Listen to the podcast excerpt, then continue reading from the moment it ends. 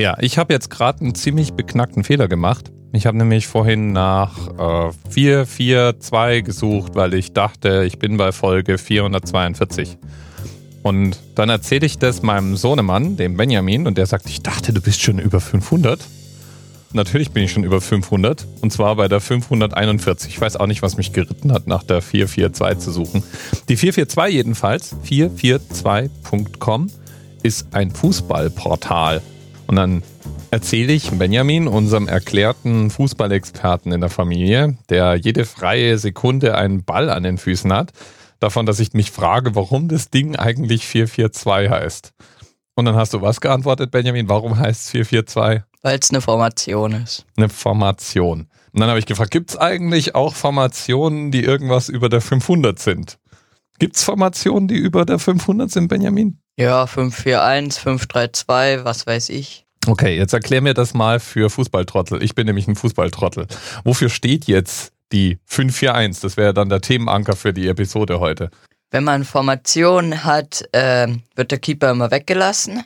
Heißt, es gibt nur 10 Spieler halt. Und dann, die Formationen sind ja für jeden Spieler eine vorgesehene Position. Es gibt dann drei Reihen, die Abwehrreihe, das Mittelfeld und die, den Sturm.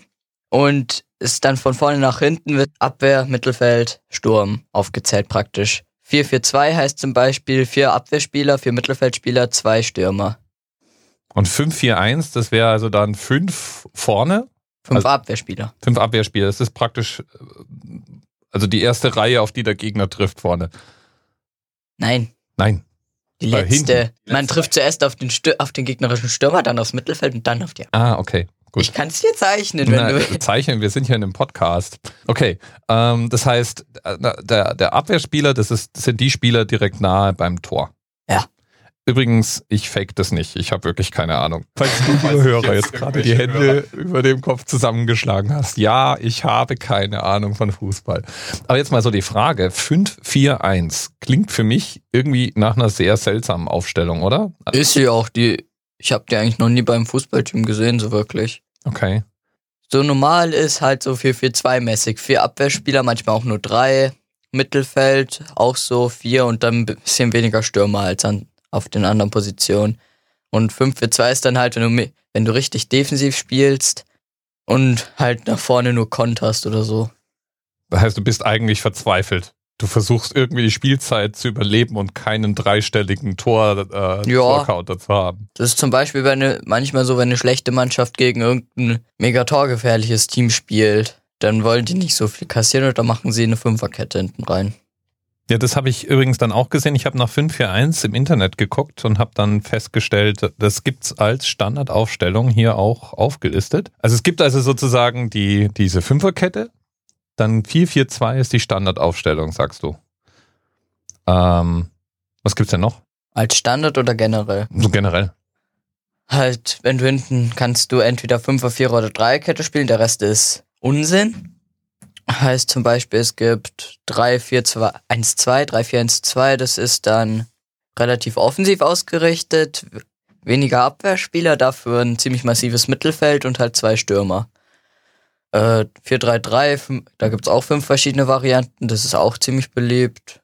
Kann ich auch, ähm, wie jetzt? Moment, es gibt, also innerhalb dieser Variante gibt's dann auch, äh, also innerhalb der Aufstellung, der Formation gibt's dann verschiedene Varianten?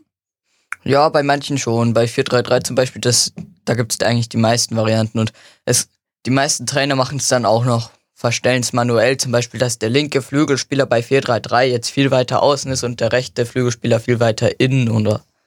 Mhm. Okay. Also die Grundausstellung bleibt aber eigentlich immer gleich. Und wer entscheidet dann, in welcher Formation man unterwegs ist? Weil ich meine, der Trainer. Der Trainer. Das heißt, das wird dann vorm Spiel festgelegt. Meistens legen sich Trainer auf eine feste Ausstellung fest und die wird dann halt immer gespielt. Okay. Das heißt, das ganze Team ist dann darauf eingeschossen, so eine Aufstellung zu spielen und das wird dann gar nicht so durcheinander gewürfelt oder wie? Meistens schon, aber manchmal stellen es halt auch um.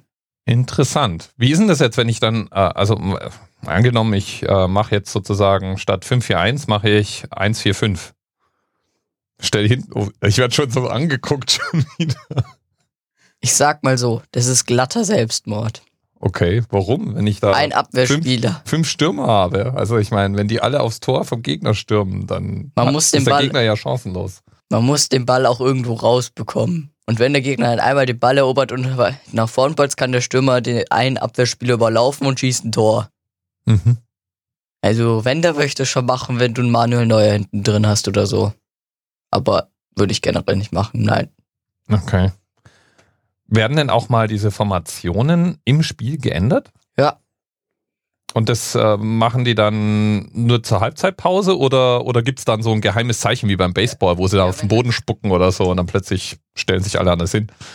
Wenn ähm, bei einer Spielunterbrechung, zum Beispiel beim Einwurf oder sowas, dann ruft der Trainer mal einen Spieler zu sich hin oder so und sagt ihm so, wir stellen auf das und das um und dann sagt der Spieler das halt den anderen Spielern oder sowas oder ist schon davor ausgemacht, dass sie, wenn sie 3-0 vorne liegen, auf eine Fünferkette umstellen, was weiß ich.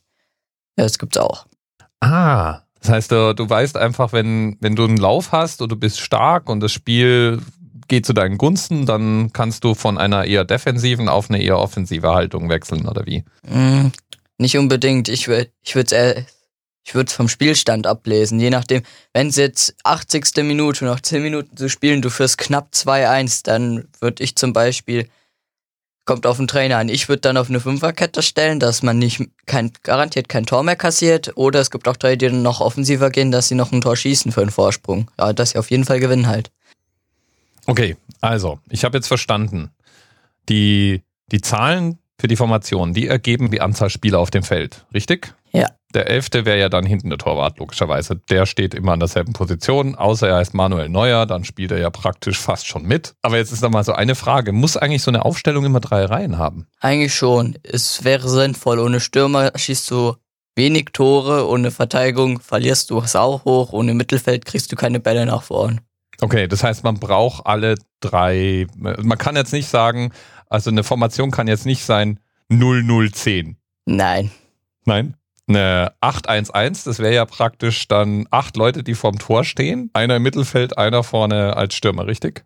Ja. Aber du hast vorhin was Interessantes gesagt. Du hast gesagt, in dem Computerspiel FIFA kannst du das so machen, wie immer du willst, oder? Ja, da kann man die Spieler nach hinten ziehen, die man will. Dann kann man auch mal einen neuen einspielen oder so, wenn man nichts mehr hinten anbrennen lassen will. Das heißt, wenn du sicher gehen willst, dass gar kein Tor mehr reinkommt, stellst du praktisch deine ganze Mannschaft vors Tor. Und äh, das war's dann. Der Rest vom Spiel ist dann eher langweilig. Ja. Kann man auch, mehr als drei Reihen haben? 1, 1, 1, 1, 1, 1, 1, 1, 1. Äh, was weiß ich? Es wäre sinnlos, weil was willst du machen? Wenn du eine Position hast, 4, 1, 1, 1, 1, 2, hast du, hast du immer noch vier Mittelfeldspieler, die sind nur hintereinander. Wo fängt denn das Mittelfeld an und wo hört denn das auf? Es fängt bei Verteidigung an und hört beim Sturm auf. Von wo bis wo ist denn Verteidigung? Verteidigung ist das, was am nächsten am Tor steht. Das, das kommt darauf an, wie sich die Mannschaft verschiebt. Wenn, die, wenn wir im Angriff sind, geht die Verteidigung bis zur Mittellinie, mal, manchmal noch weiter. Und wenn man gerade angegriffen wird, läuft die Verteidigung immer weiter hinter. Mhm. Vielen lieben Dank. Ich sehe jetzt Fußballformationen mit ganz anderen Augen. Ich glaube, ich werde mich trotzdem weiterhin blamieren, wenn ich versuche zu schlaumeiern. Aber ich werde das nächste Mal, das nächste Mal, wenn ich irgendwo auf einem Fußball, äh, auf einem Bildschirm Fußball laufen sehe, werde ich einfach mal rausrufen, auf eine Viererkette umstellen. Mal gucken, wie alle um mich rum mich dann anschauen. Nee, Fünferkette. Ach, vergiss es. Also 5-4-1 habe ich jetzt soweit verstanden.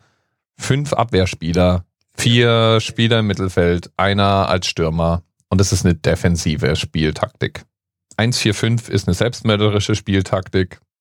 Und alles dazwischen hängt davon ab, wie das Spiel läuft. Ja. Okay, lieben Dank. Bis bald. Bis bald.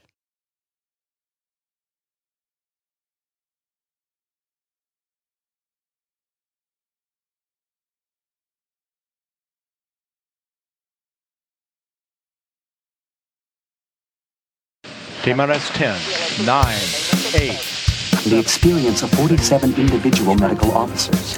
Was hier über die Geheimzahl der Illuminaten steht. Und die 23. Und die 5. Wieso die 5? Die 5 ist die Quersumme von der 23.